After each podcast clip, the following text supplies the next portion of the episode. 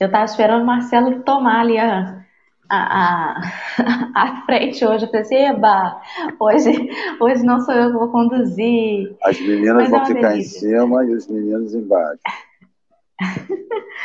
Muito bom dia, meus amigos queridos. Bom dia para você que dormiu cedo e já está cedinho aqui com a gente. Mais um dia começa e esse dia é muito especial porque é mais um dia de um novo ano, né? Que seja um ano de muita prosperidade, de muito autoconhecimento e de muita união a gente possa refletir aí muito em 2021, mas colocar em prática, né?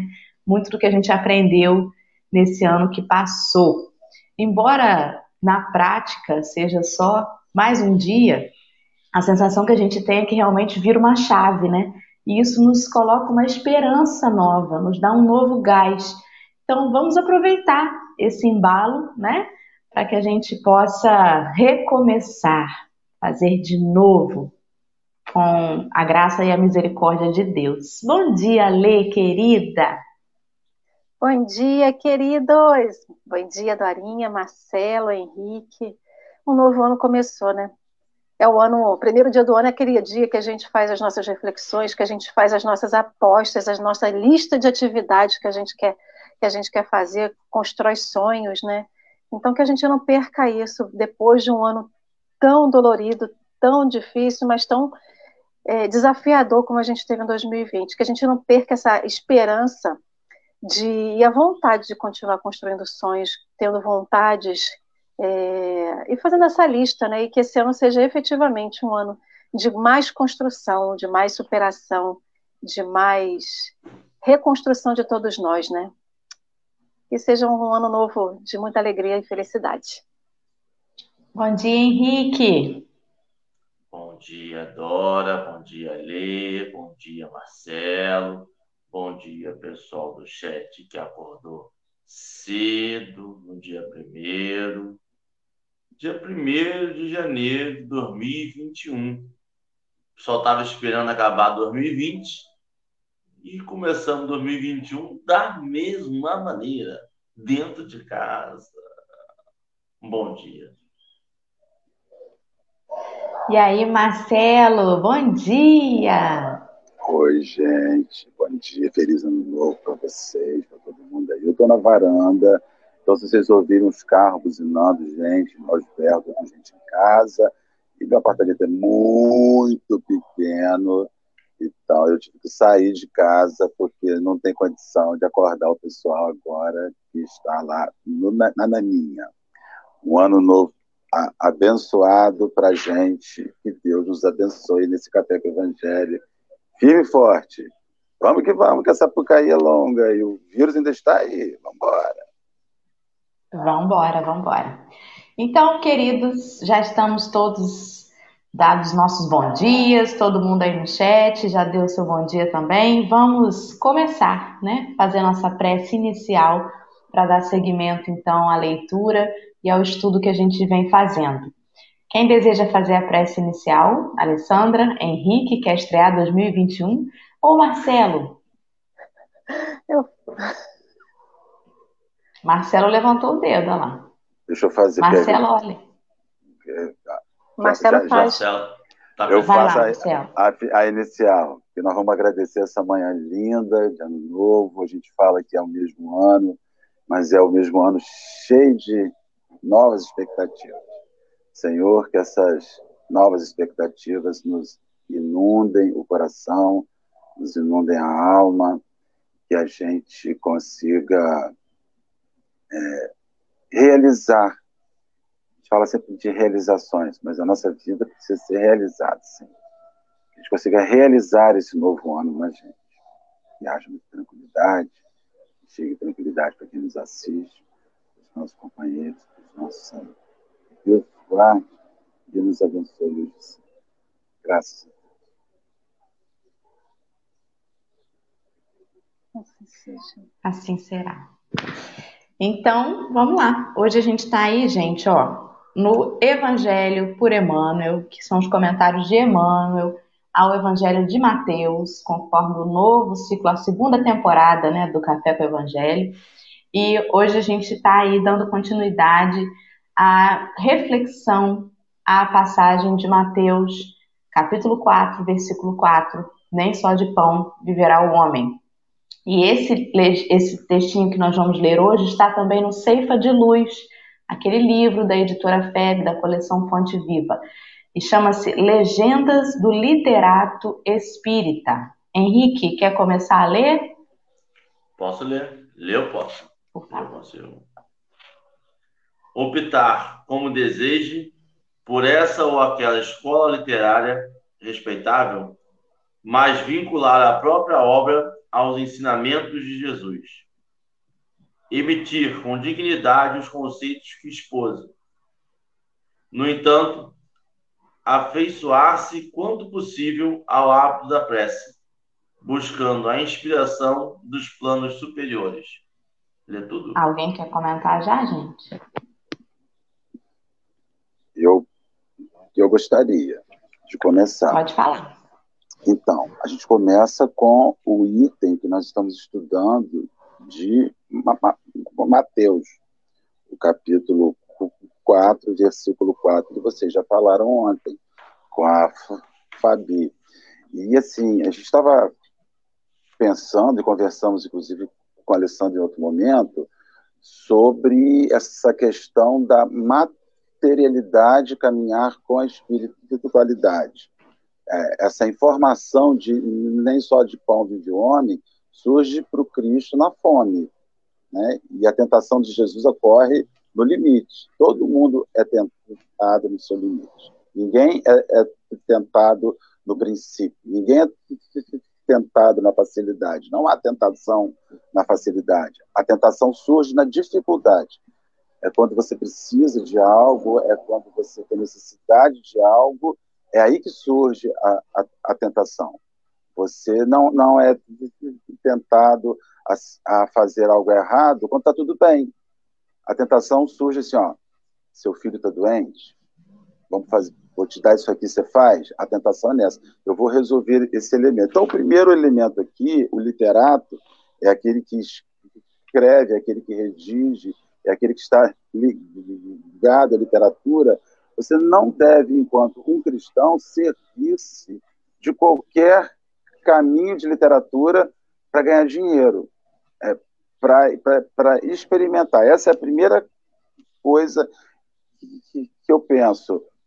Você ser um, uma pessoa espiritualizada, voltada às questões de, de espírito, e ser alguém vinculado à pornografia escrita, alguém vinculado à violência escrita, alguém vinculado a todo esse conceito anticristão, né? Então, eu vejo que todo esse, esse caminhar de, de, literatura para o, o cristão, de construção de conhecimento para o cristão, daquilo com que você se relaciona, precisa ser pensado em cima daquilo que hum, é, ética e, e, moralmente o Evangelho vai acrescentando na nossa vida. Esse primeiro plano aqui me, me reflete isso. É, justamente, né? É, é, desde ontem o texto ele vem comparando as coisas materiais com o sentido espiritual que você precisa ter em cada uma delas, né? O que nos lembra de fato o que a gente conversou recentemente, como você mesmo disse, que é impossível dissociar o eu espírita do eu no mundo tudo que você faz no mundo tem uma responsabilidade espiritual por trás, né? Não tem muito cabimento você ser, por exemplo, é, espírita, ali que está dentro da casa espírita, enfiado em várias tarefas, e do lado de fora, o seu labor envolve a humilhação de algum outro companheiro, envolve tortura de animais, envolve coisas que moralmente não são, não compactuam né, com a moral cristã. Então é para que a gente se atente a o que está por trás de todo compromisso, de toda atitude ligada à matéria que a gente tem, né? Eu tô falhando, né, gente? Eu sinto que a minha internet não começou um bom ano. Não tá falhando, não. Tô não? Tá, tá não. Ah, então tá. Tá falhando. Não, tá e ele fala sobre buscar o hábito da prece. Eu acredito que quando você busca o hábito da prece naquilo que você está realizando, você está buscando inspiração para saber se você não está extrapolando. Eu vejo que a prece ela é um elemento que evita, evita o extrapolar.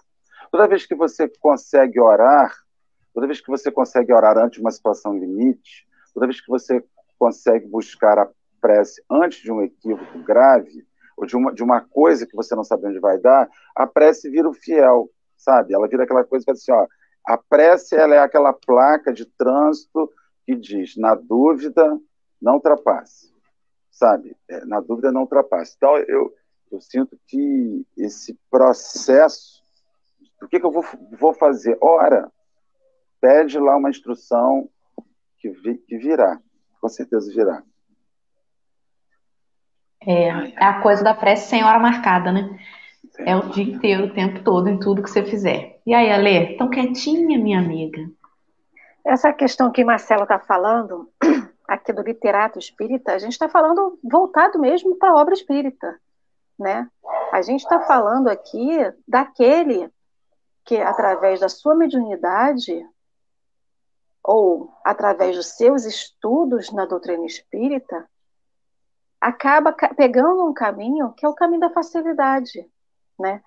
É, como diz, né, nem só de pão vive o homem. O homem precisa também de pão para poder se alimentar do corpo, né? Porque sem o corpo, corpo alimentado, como que a gente consegue alimentar a nossa alma? A gente falou, quantas vezes a gente falou isso aqui do café, né? Que quando a gente tem que fazer as quando a gente faz as campanhas de ajuda ao próximo, que como a gente vai evangelizar ou passar algum conteúdo doutrinário ao próximo, se ele está com fome, como que ele vai conseguir aprender? Da mesma forma que a gente precisa dar o alimento do corpo físico, a gente também precisa do alimento espiritual. E aqui, quem é que dá esse alimento espiritual? Lógico, é a espiritualidade. E aquele que escreve a obra espírita, aquele que se dispõe, que se entrega a esse trabalho de levar a obra espírita para todos, ele tem uma responsabilidade muito grande. É uma responsabilidade, primeiro, de ser fidedigno ao que está aqui, aos ensinamentos de Jesus. Então, essa questão da prece é a tentativa, né, de, de é, é, a tentativa de se afastar, é o meio de se afastar da tentação, para que ele se conecte com aquele bom espírito, né? Porque assim, ah, eu estou disposta hoje, ó, manda ver aí que eu estou disposta, estou aqui pronta para o trabalho espírita, vou psicografar, vocês vão me orientar, vou estar intuída e a gente vai começar a trabalhar. Mas é assim que a gente faz? Não é assim, né? É toda uma construção. A gente tem dois exemplos grandes no país, que é Divaldo, que é Chico, e mostram como que foi todo o preparo para eles quando eles se dedicaram à doutrina espírita, quando eles passaram a se dedicar ao trabalho em prol da sociedade, levando a letra espírita, que não era deles, era uma letra que veio da espiritualidade, seguindo os ensinos de Jesus. E Divaldo, que lembra que Joana chegou para ele depois de não sei quantos anos de trabalho e falou: agora queima tudo que o seu trabalho vai começar.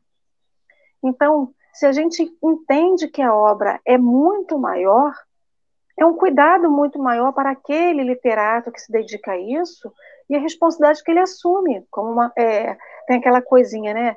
nem tudo me é, é nem, tudo me tudo me é permitido, mas nem tudo me é lícito, não é isso que fala? Tudo me é então, lícito, mas nem tudo me convém. Então, muito obrigada por corrigir, porque eu sempre me enrolo nisso. então, acho que é uma questão que a gente tem que avaliar sempre, né? Porque independente de como que vem a obra, ela tem que seguir os ensinos de Jesus, né? E a inspiração dos planos superiores. Se não tiver isso. Muito bem. Esses meninos estão tão sérios, gente. Tão sérios. O Henrique estava com uma cara eu tô fiscalizando tão séria. aqui a rua. Marcelo preocupado de alguém passar Lógico, e falar alguma é cada nome que eu escuto aqui de baixo que eu tenho que fechar o microfone. Marcelo está mais atento do que nunca. Henrique, quer falar algo que tenha passado na sua cabeça, querido?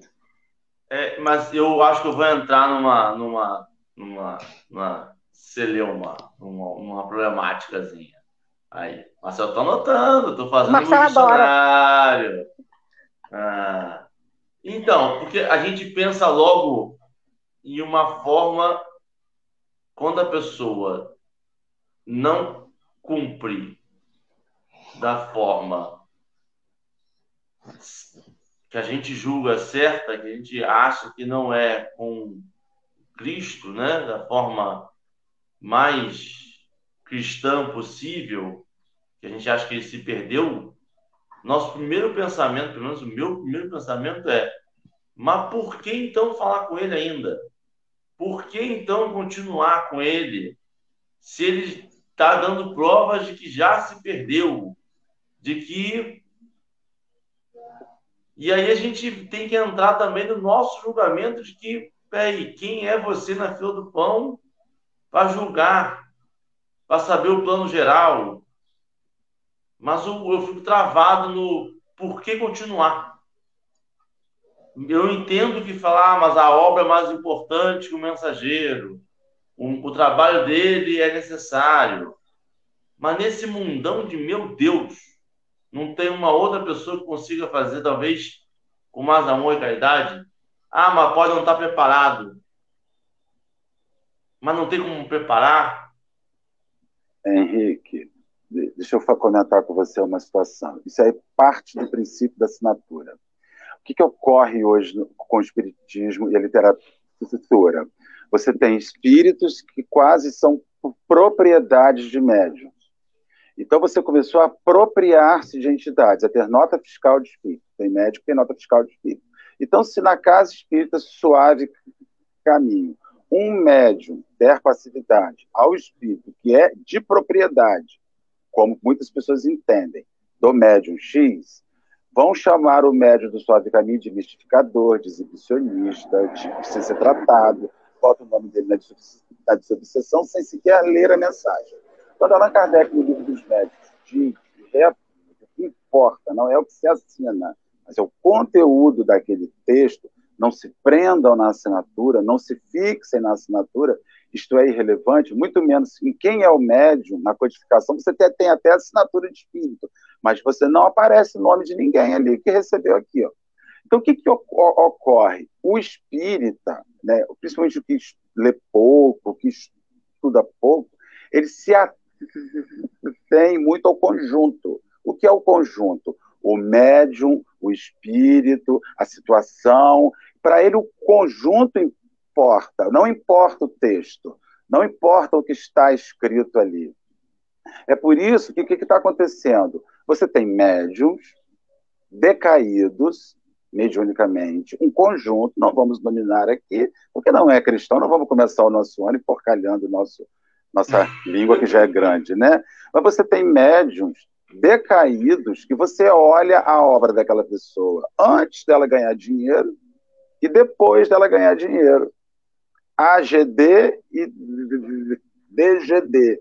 Antes de ganhar dinheiro e depois de ganhar dinheiro. Você tem médicos que se perderam e continuaram assinando o mesmo nome, mas obviamente aqueles espíritos não estavam ali. Porque isso é outra particularidade da mediunidade. Não creai em tudo, vê diante de quem ele vem. É uma, é um, é uma, a mediunidade ela tem essa particularidade. Então, enquanto o, o leitor, enquanto o leitor não se fixar no conteúdo, ele estará sujeito a ser enganado. O livro dos médios é um manual de ensino de como entender conteúdo mas todo mundo gosta assim. Nossa, você leu isso aqui? Se tiver dois L's, dois L's no nome, então, isso aí bate, né? Dois L's. Marcelo com L é pobre. Marcelo com dois L's, meu filho, aí já tá, né? Bem nascido, bem criado, filho de família burguesa e nobre. oriundo daquele lugar. Então, assim, isso tudo é um processo. Por isso que os espíritos eles já tiraram a pessoa daquele caminho. Eu tenho acompanhado um determinado médium na rede social, acabou, não existe mais nada, sabe? Pegou uma frase chavão e você fala assim: meu Deus, quem é você para dizer que ele acabou? Eu conheço a obra anterior e conheço o que ele produz hoje. Olha as duas coisas e não tem nada a ver mais. Aqueles espíritos não estão escrevendo mais por ele. Ah, mas eles mudaram a língua. Mas pode mudar a linguagem, mas não muda o valor moral da coisa. Falei pra caramba. Nossa, desculpa.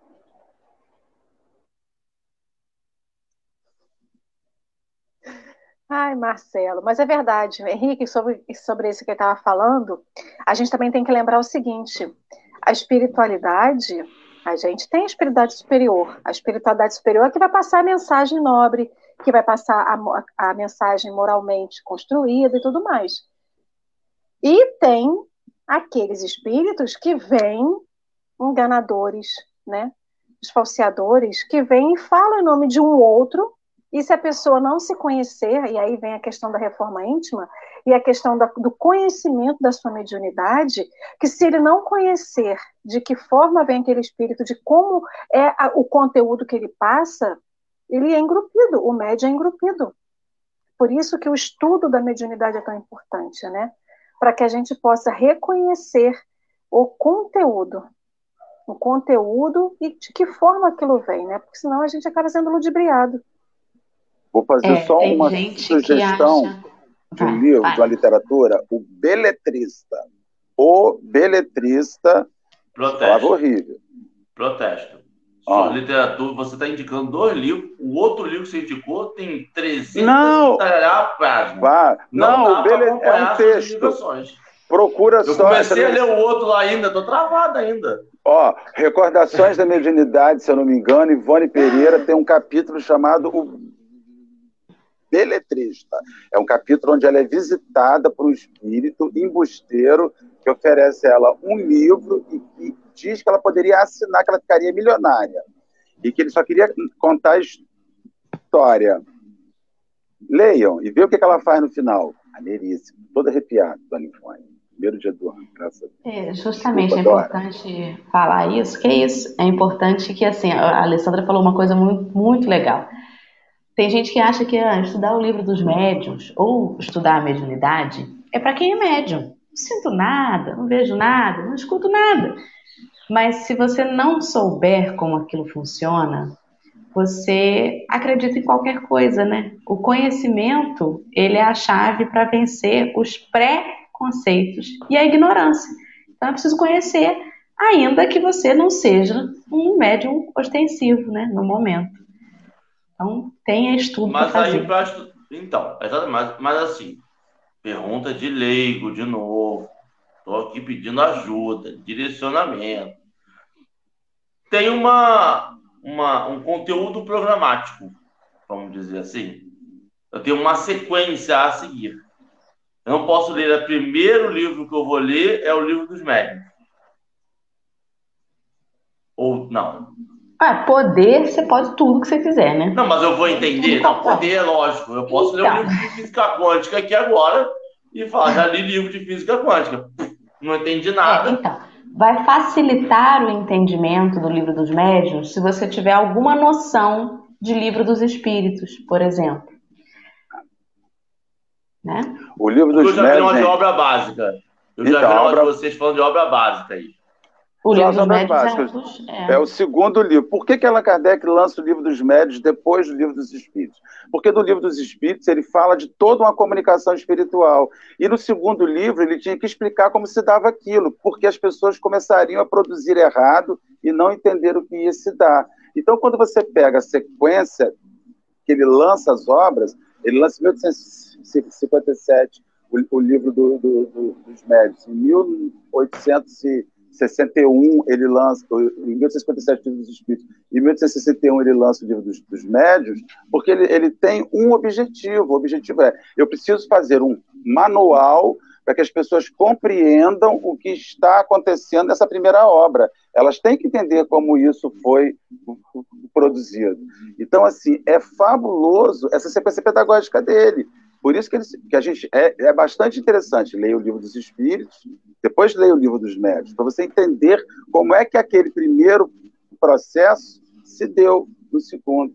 O nome do texto é O Beletrista. Qual é o nome Beletrista. do livro? De Eu acho Dona... que é Recordações da Mediunidade, se não me falha a memória, que já é ruim. Show. Vamos seguir então para a leitura? A Lê quer ler aí mais uns dois deixa ou três? Deixa o Henrique, deixa o Henrique continuar lendo. Pode ir lá. Lê tão bem, Henrique, você lê tão bonitinho. Aonde? Não tem como. Essa sua voz palavras, transformada.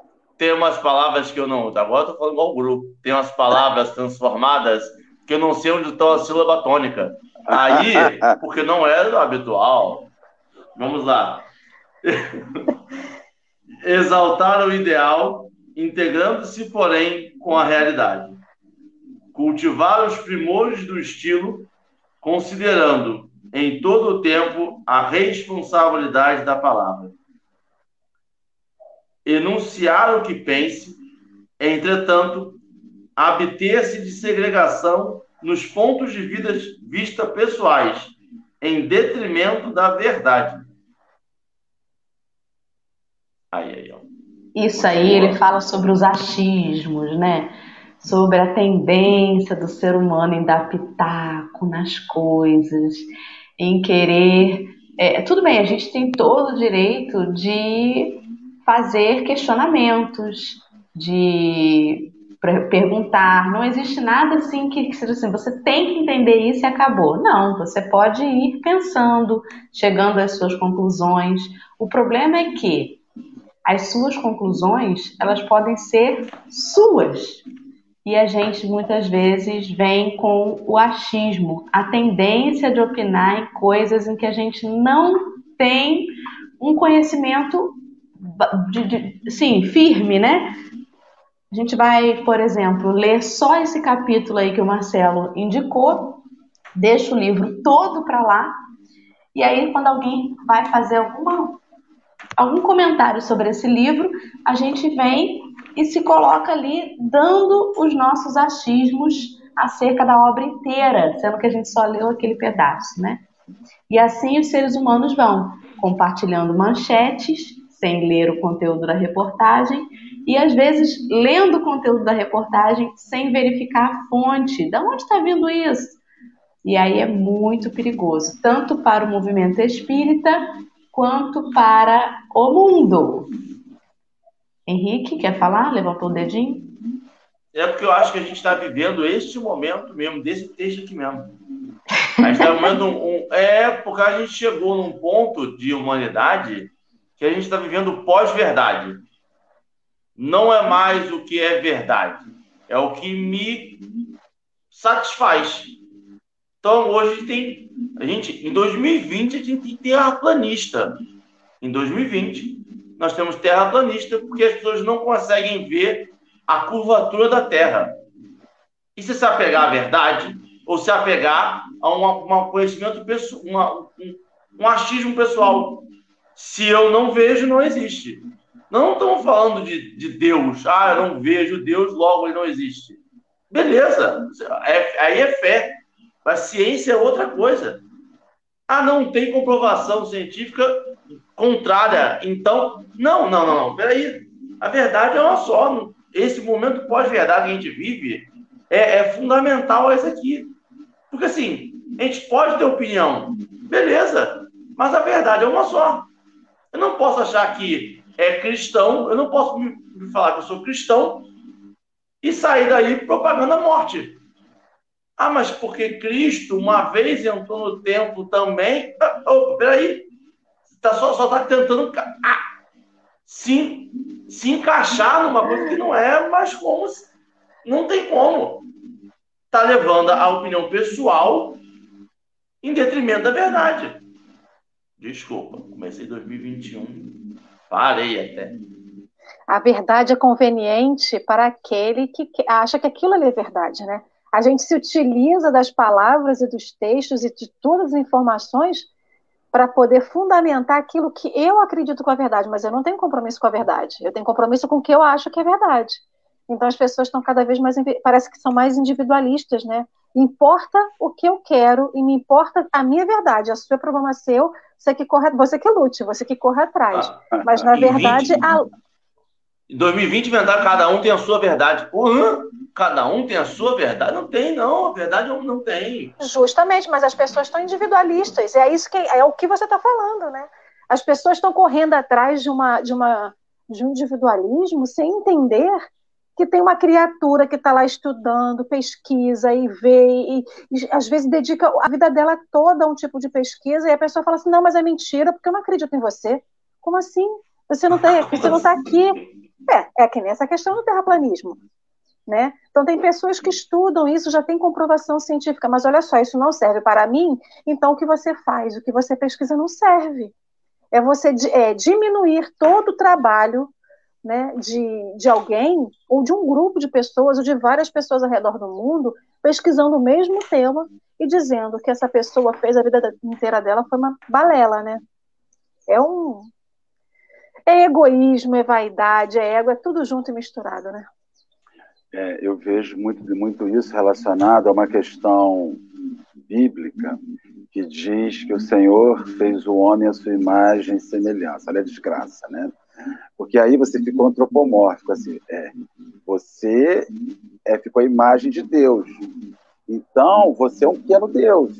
E você, então, tem o direito de expressar essa divindade. Na verdade, não é, não é você que caminha para Deus. É Deus que se equivale a você. Então, você vê as teologias enlouquecidas com frases tiradas de contexto. Né? Você tem, tem religiões que dão ao homem o direito da riqueza e que diz que deu porque foi lá no, na Bíblia, achou uma frase num lugar, tirou aquilo e construiu toda uma igreja em cima daquilo. Jesus que passou a vida na pobreza, na linha de miséria, vivendo daquilo que os outros ofereciam a ele, não, não produziu riqueza, não produziu dinheiro, e tem de, de, de, é, lugares religiosos que existe para te enriquecer. Entre aqui que tem uma fortuna te esperando, porque o Senhor quer que você seja rico, Ele não quer que você seja rico. Não está escrito no Novo Testamento em lugar nenhum isso. Mas quando você chega lá e pergunta essa explicação, o cara abre a, a Bíblia com 76 livros, vai lá num capítulo tal, escondido numa entrelinha, tira uma frase e construiu todo. Aí, está na Bíblia né, está na Bíblia. Então, assim, tudo que é, que é certo está na Bíblia. Você pinta o seu cabelo, se pinta, não está na Bíblia, está pecando. Você faz sobrancelha, está tá pecando, porque não está na Bíblia. Então, assim, mas na verdade, interessa usar esta frase estar na Bíblia quando você vai se favorecer humanamente daquilo que deveria chegar ao seu espírito. A gente está vivendo esse ano, a gente tem vivido assim. Eu tiro de contexto uma coisa que me atende. E o literato, o mal literato, ele se especializa em escrever meias verdades em cima daquele pedaço fora de contexto. É o que a gente vê esse ano. Textos de WhatsApp, as pessoas não leem mais livro, leem mensagem do WhatsApp as, as, textos mais loucos escritos com base nessa deformi, de, deformização, nem sei se existe essa palavra, acabei de criar uma palavra, de conceito. É, essa, essa deturpação de conceito. E aí virou mensagem do WhatsApp. A pessoa manda aquilo, eu falo, gente, que droga ela está usando para escrever, escrever uma coisa dessa, mas ela crê naquilo. É um jeito de, de, de manipular as pessoas, né? As pessoas criam cada vez mais meios de manipular outras. Isso é manipulação. É. Ele, ele fala ali, né, que sobre a responsabilidade da palavra. E assim, é claro que não dá para dissociar o eu Dora do eu Dora exercendo uma tarefa na casa espírita. Aliás, dá não, dissocia-se, né? Mas no fundo é a Dora que está ali. No fundo é o Marcelo que está ali, no fundo é a Lê que está ali. E, e, quando ele fala sobre a responsabilidade da palavra, é uma responsabilidade não só dentro da casa espírita, mas assim, as pessoas veem você. E elas julgam o que você faz baseado no, no que você representa, né? Então, a partir de agora, vão olhar Henrique e vão dizer, e vão dizer assim, Henrique não pode mais agir desse jeito ou daquele, porque agora Henrique põe o rostinho dele lá no café com o evangelho. E, e, e há uma responsabilidade embutida nisso. E é por isso que é, que é muito perigoso a gente colocar os nossos achismos. Porque a gente representa a doutrina do Cristo. Então é muito perigoso a gente é, colocar os nossos achismos, principalmente aqueles que são incoerentes com o que a gente estuda. Como que eu vou levantar a bandeira de violência, de arma de fogo ou de qualquer coisa, se eu estou enfiando a minha cara aqui todo dia para falar de amor, de perdão, de renúncia? É incoerente. E acho que a responsabilidade não está só na palavra, está na atitude, principalmente, né? Falar até papagaio fala. É verdade. Mas é, isso é tão sério, Dora, que Jesus ele não escreveu nada, ele fazia o tempo inteiro. Henrique. Eu queria falar um negócio sobre. Termina não, é isso, é isso. Jesus não escreveu nada, só, só praticou. Realizou, realizou, realizou. Quem escreveu foi os outros. Sobre essa Vai, frase que está aqui, ó, cultivar os primores do estilo, considerando em todo o tempo a responsabilidade da palavra, né? A gente fala muito aqui sobre aquelas palavras difíceis da doutrina espírita, né? Então a gente também tem que lembrar e fazer um paralelo que quando essas palavras, quando esses textos das palavras difíceis foram ditados, ele era uma outra época em que aquelas palavras eram muito usadas. E, e como que a gente é, vê o quão é importante a gente entender o português, né? A gente também está numa época em que a gente pega e constrói palavras novas, não é para você, é para você. A gente diminui cada vez mais as palavras, a gente está comendo cada vez mais as palavras. Lógico, uma coisa que eu, que eu, quando li isso aqui, eu lembrei muito, que a gente não precisa utilizar hoje de palavras rebuscadas, de difícil entendimento para camuflar uma mensagem. Né? Então, o que, que hoje em dia a gente faz?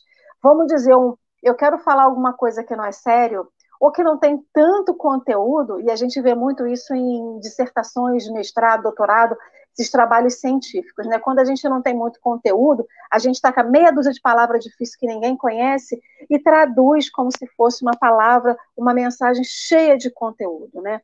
Então, acho que também o que ele está querendo dizer aqui é o seguinte: não vamos vulgarizar a palavra, vamos dar valor à palavra, porque também é necessário que a gente dê é, uma uma letra que signifique exatamente o que a gente está falando, né? Se a gente diz que é uma dor que dói muito, você não consegue exprimir isso.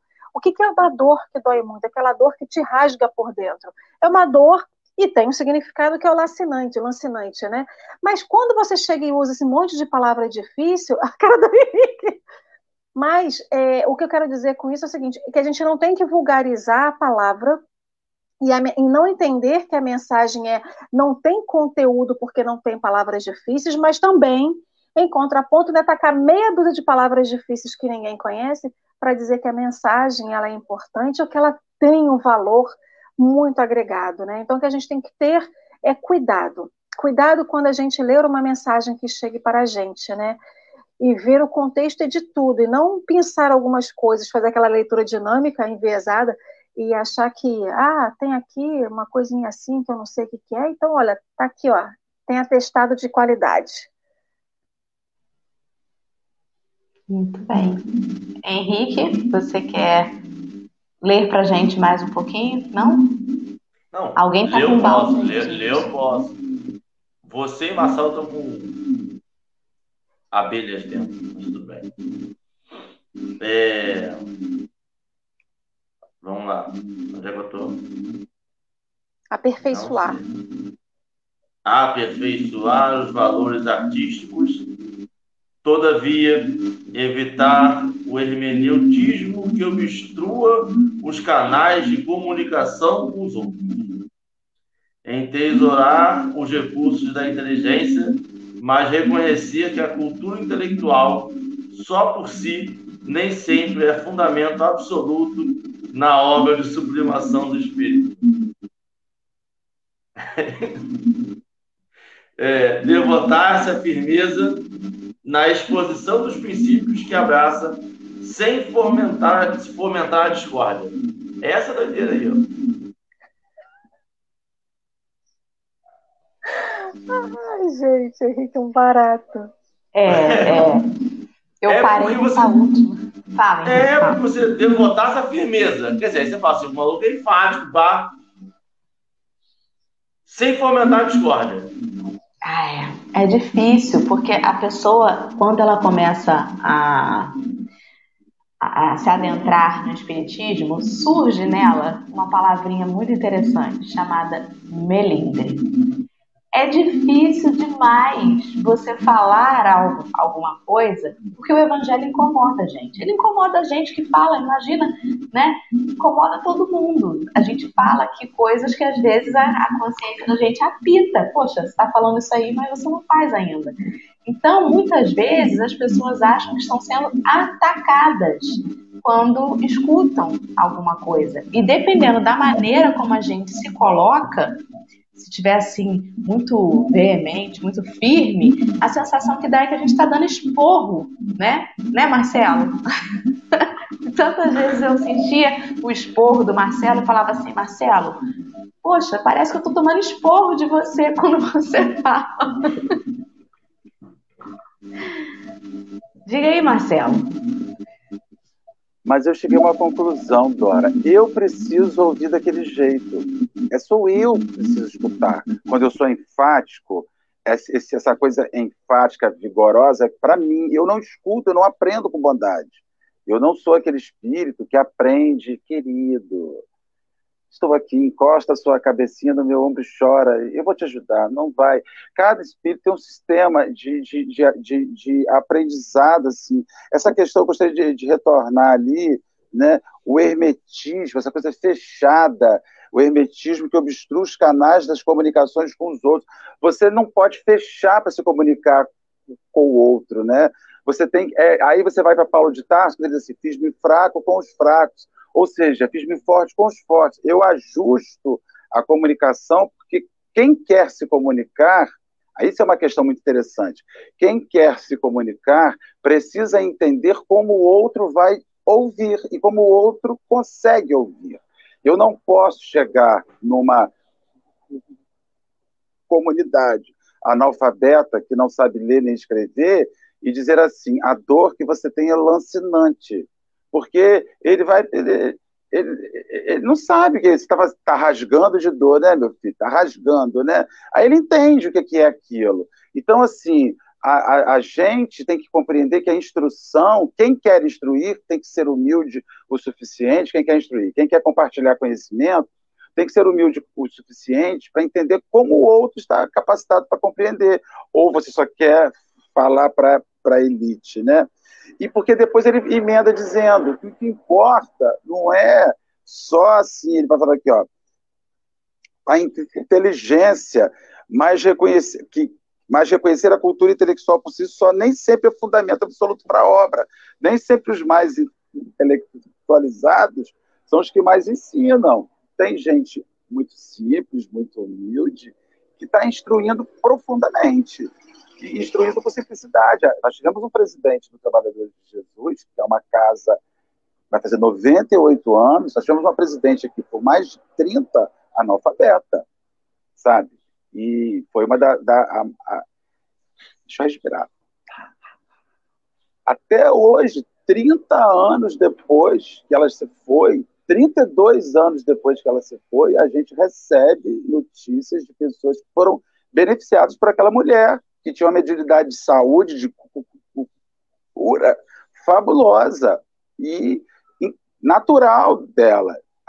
O espiritismo que ela conhecia era o que ela escutava das palestras, que ela ouvia das pessoas, e aquilo ali, ela foi aprendendo daqueles, mas tinha uma cultura muito pequena, não sei nem se, não posso ser analfabeta, mas um, um, consequência, foi 30 anos presidente da nossa casa, 30 ou 40 anos presidente da nossa, nossa casa, que virou um mundo. Então você, você tirou, a gente tirava dali, e quem a conheceu, eu cheguei no centro, tinha seis meses que ela tinha desencarnado, quem a conheceu, 31 anos depois fala dela como se ela tivesse vivido ontem. E isso é uma sobrevivência. É quando você sobrevive. Será que depois que eu me for, 30 anos depois, vão estar se lembrando que eu representei alguma coisa para as pessoas? Isso é muito importante, que não está ligado na instrução. Tem grandes, tem homens muito instruídos, cultos, que não legam nada. E tem gente com grande simplicidade de conhecimento que lega a vivência. Ai, meu amigo, aí marca. Queria falar uma coisa, Marcelo. A gente está falando sobre o literato espírita, e quando ele fala isso, né, da questão do de reconhecer, né, dessa questão de, de se aproximar das pessoas, quantas pessoas que a gente vê que se distanciam dos seres a humanos. Márcia aí, ó. Ai, que linda, Márcia. Neta de Dona Emília Cabral, semi-analfabeta. Então, Dona quantas Márcia. pessoas né, que alcançam o status social e se distanciam daqueles que Dona não têm o mesmo valor que ele, né? Então, assim, quando a pessoa se dedica a uma obra, principalmente a uma obra espírita, que é que a gente está falando aqui, como que eu posso representar, falar da espiritualidade superior e me distanciar daquele mais simples. Não combina, são duas coisas que andam separadas. Então, assim, como é que pode? Ah, a Alessandra, a partir de hoje, está psicografando, ou está estudando, começou a produzir conteúdo doutrinário e tá. E aí, o primeiro que chega, irmã, me dá uma ajuda. Aí vem, às vezes, um morador de rua, vem uma pessoa mais simples me pedir, eu me distancio da pessoa. Uai, se eu falo da espiritualidade, se eu falo de Jesus, se eu falo da mensagem e eu me distanciei daquele que é uhum. representação de Jesus, e eu, como que é? Então, essa questão é muito importante, né? A gente também avaliar isso, a postura que essa pessoa faz. É lógico que a gente não tem que estar julgando ninguém, mas é observar, né? Porque a atitude ela não pode ser diferente, a ação dela, da que a palavra fala. Principalmente, a gente está falando das pessoas que estão ali na frente, não é na frente do púlpito, não é na frente do púlpito, não. Não estou dizendo as pessoas palestrantes, mas aquelas pessoas, também eles, mas todo aquele que representa a doutrina espírita aí fora, que está lá escrevendo, está lá divulgando a mensagem da espiritualidade superior, a gente tem que avaliar, porque isso também serve como uma chancela né? Lembrando que ele é um espírito imperfeito, lembrando também que ele está no caminho, que ele também pode errar, isso é lógico. Mas se o erro persiste mais do que o acerto, tem alguma coisa que não está batendo certo aí. Vamos continuar a leitura para terminar? Um beijo para a dona Emília Cabral, a dona Milota, na presença da Márcia aqui com a gente. Fiquei Muito emocionada. Vai, Henrique, querido. Vai, Henrique. Por favor. Ah, tem a pausa dramática da, Samurai Jones. Devotar-se a firmeza na exposição dos princípios. Já li esse aqui. Valorizar os amigos, agradecendo-lhes o concurso. No entanto, nunca desprezar os adversários ou subestimar-lhes a importância.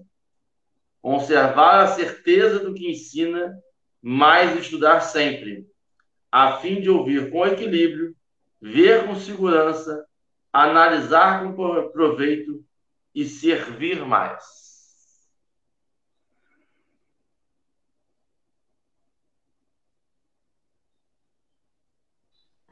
Pausa dramática, né? Primeiro a gente Duas tem que separar coisas... adversário de inimigo. Separa. É, duas coisas muito interessantes. Os dois aí dão pano para manga de comentário, né? As duas passagenzinhas que ele leu. É...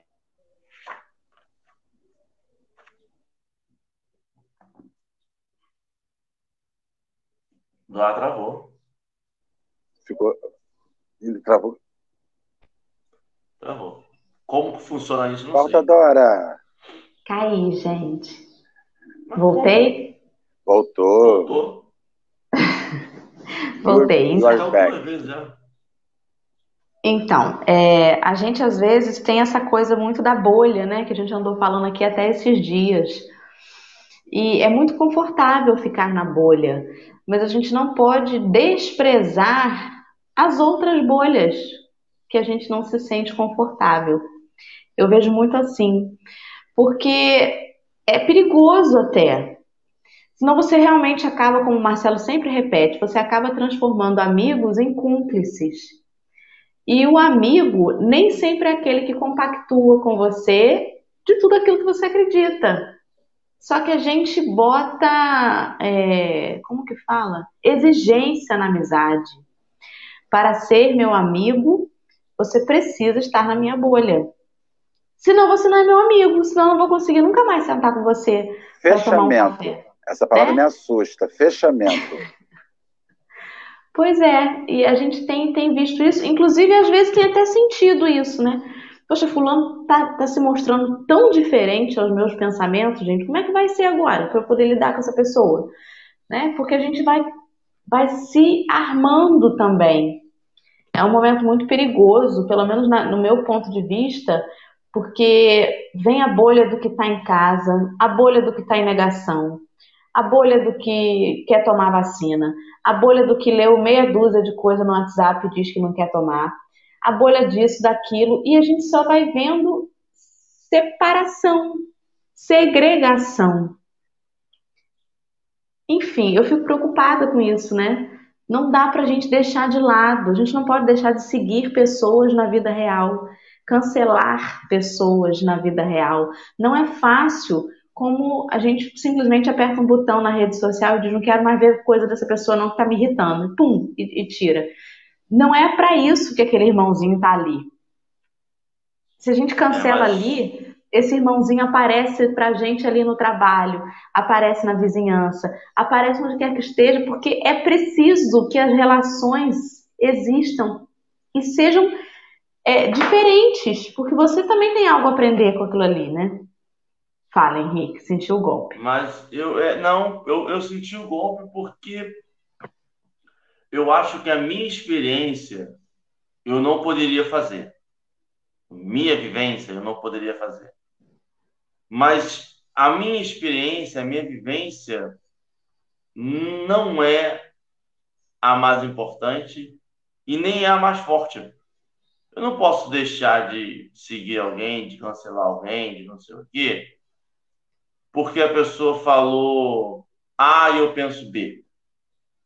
Mas existem experiências, ainda mais nesse momento de uma pandemia, que é muito difícil eu falar para a pessoa: não, não cancela uma pessoa que está fazendo uma festa, que se diz seu amigo, mas que você perdeu um parente por essa, por essa doença, releva você tem uma lição a aprender com ela. É mais difícil. Na minha experiência, no meu convívio, eu não poderia fazer. Porque assim, poxa, acho falta de noção? Acho, não sei o quê. Mas, mas não doeu, talvez, em mim, como esteja doendo em outro.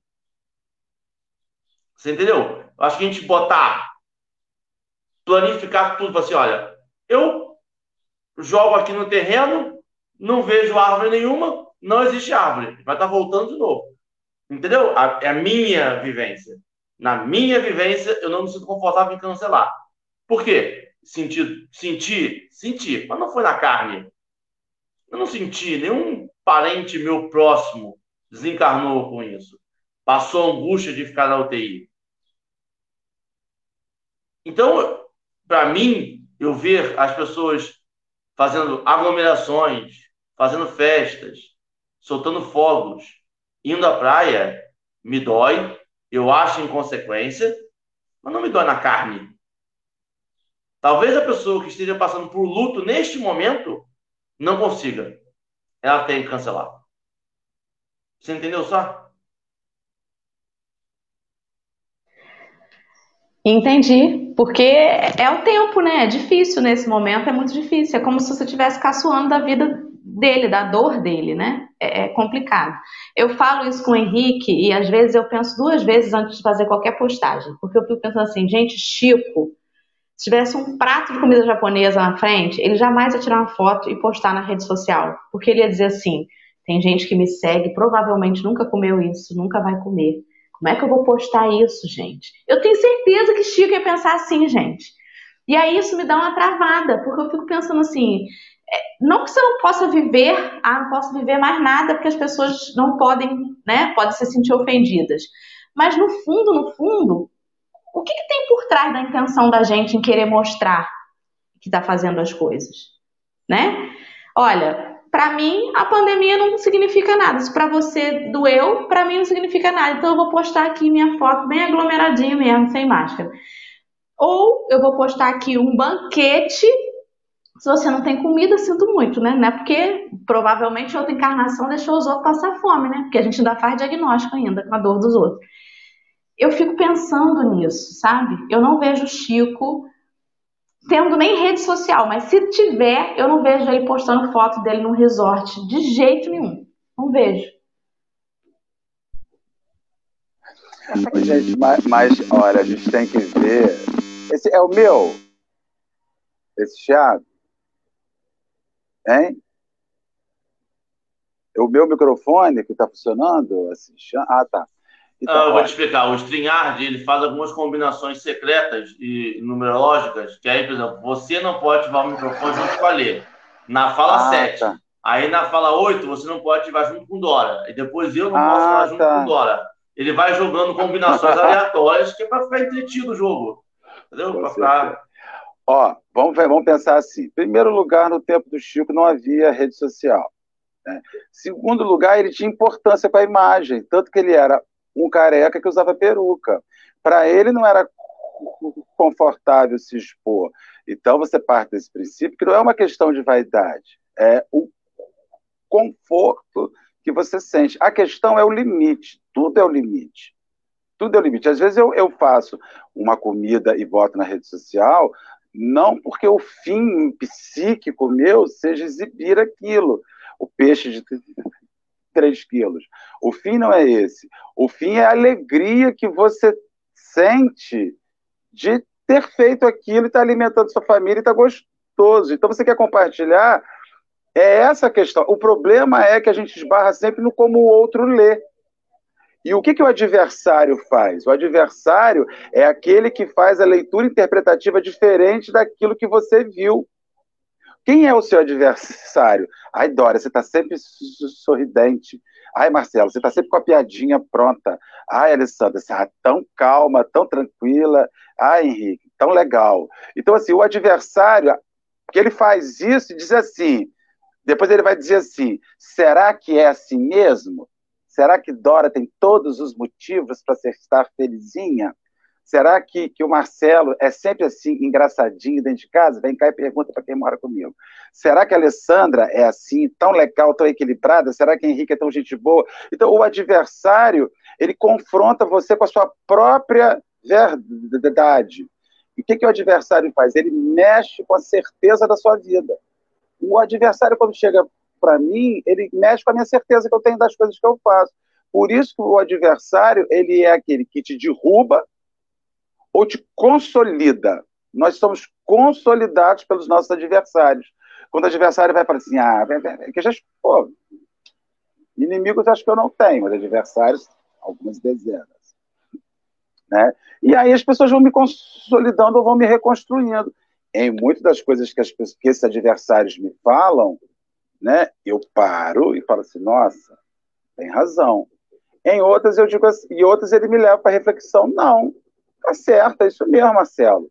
Parte para cima e segue assim, porque o, também o seu adversário tem muitas vezes a função de ser a pedra no seu caminho, ser seu freio de mão puxado, para parar você, ele quer parar você. Você está indo rápido demais.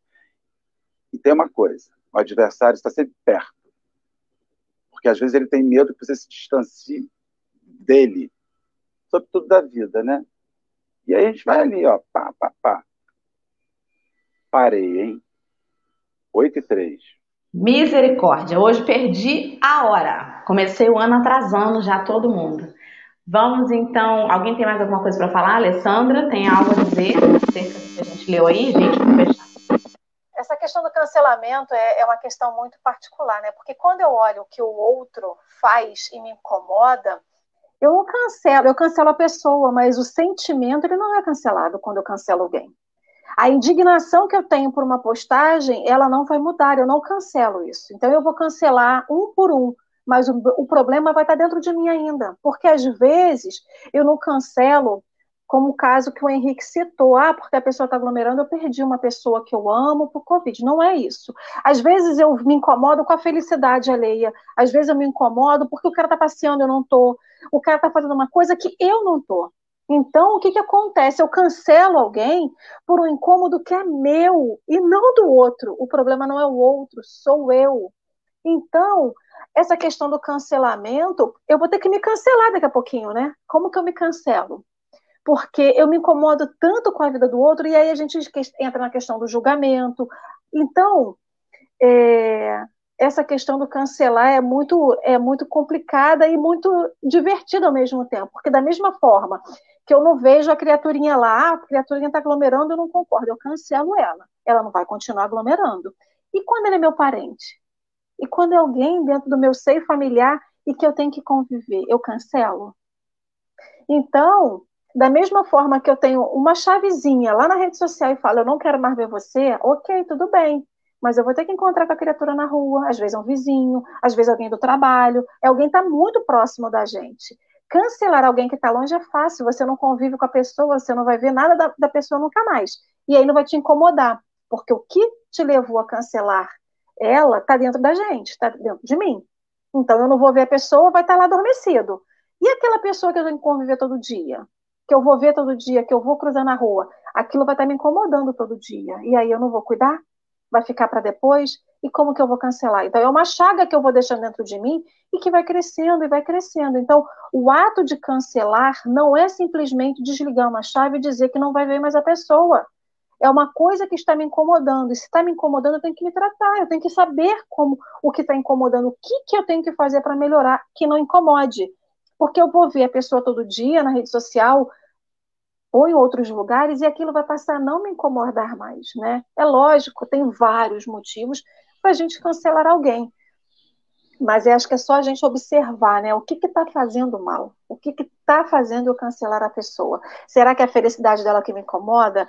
Será que se ela fosse infeliz eu ia estar tá seguindo ela prontamente? Então acho que é são algumas coisas para a gente refletir. Eu fiquei imaginando meu mentor me cancelando. Nossa, barulheira eu fiquei imaginando meu mentor me cancelando quando vê algumas bobagens que eu faço ou que eu falo, né? Ah, não, não vou seguir Dora mais não. Pum! e aí, gente? Henrique, Marcelo, considerações finais? Falem, por favor. Não, Marcelo? Não? Henrique? Só agradecer o estudo de hoje, primeiro dia do ano, só agradecer. Marcelo tem que falar para um tchau, tá? Por educação, no mínimo. Tá? Tchau, gente. Bom dia. Bom dia, muito obrigado. É, então eu vou, vou, colocar aqui só uma despedida aí desse cafezinho de, de hoje, um videozinho bem rapidinho no brand aí mesmo, porque. A Lê não pode falar, não? A Lê falou agora, acabou de falar. Ela vai fazer a prece final. Vou passar o videozinho e a Alessandra faz a prece de encerramento.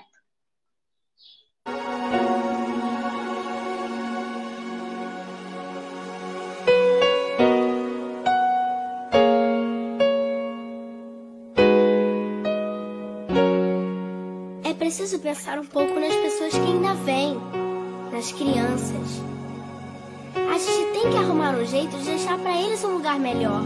Para os nossos filhos e para os filhos dos nossos filhos. Pense bem.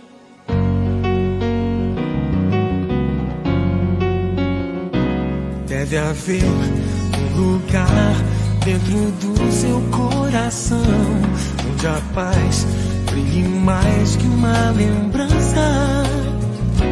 Sem a luz que ela traz já nem se consegue mais encontrar o caminho da esperança.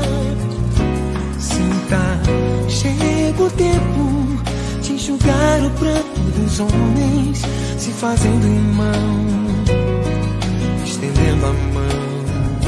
Só o amor, mundo que já se fez, e a força paz junta todos outra vez. Venha, já é hora de acender a chama da vida e fazer a terra inteira feliz.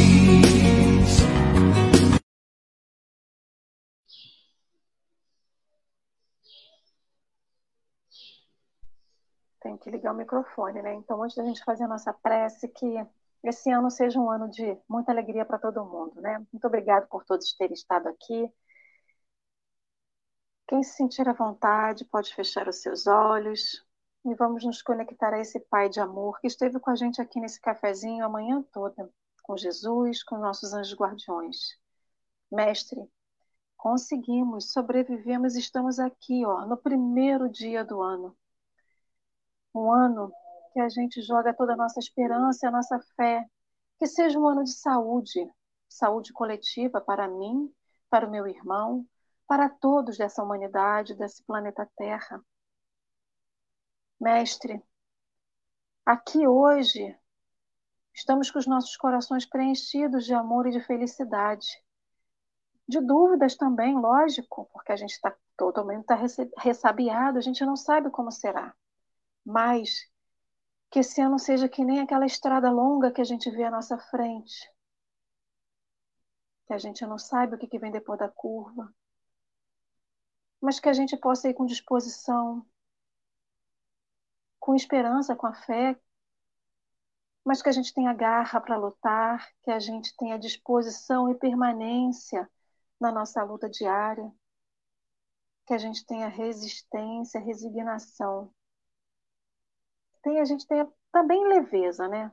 Que o sorriso possa estar sempre no nosso rosto, mesmo que ele seja pequenininho nos momentos de dificuldade. Mas o que estamos dizendo aqui, Mestre Jesus, hoje, é que a gente está expressando, além da nossa gratidão, a nossa fé e a esperança. Te pedimos, Mestre, que a força e a energia aqui produzida no cafezinho de hoje, chegue e ilumine o coração de todos. Aqueles que estão só dentro de casa, só nos hospitais ou nas ruas. Só dentro deles, mesmo que eles estejam no meio de uma multidão. Que o sol possa raiar, Mestre Jesus, todos os dias na nossa vida, nos nossos caminhos. Mesmo que o dia esteja cinza que a gente possa encontrar esse raio de luz que vai nos iluminar e nos guiar. Te pedimos, Mestre, que fortaleça a nossa vontade de permanecer junto a Ti, porque tem dias que a gente sabe que é difícil, mas que o Seu amor brilhe cada vez mais na nossa vida, nos preenchendo, nos fazendo seguir. Obrigado pelo dia de hoje. Ilumine essa semana aqui, esse fim de semana que se inicia no dia de hoje, para todos. E que amanhã a gente esteja aqui unidos novamente contigo, Mestre. Obrigado por tudo, assim seja. Feliz 2020, meu povo. Até amanhã.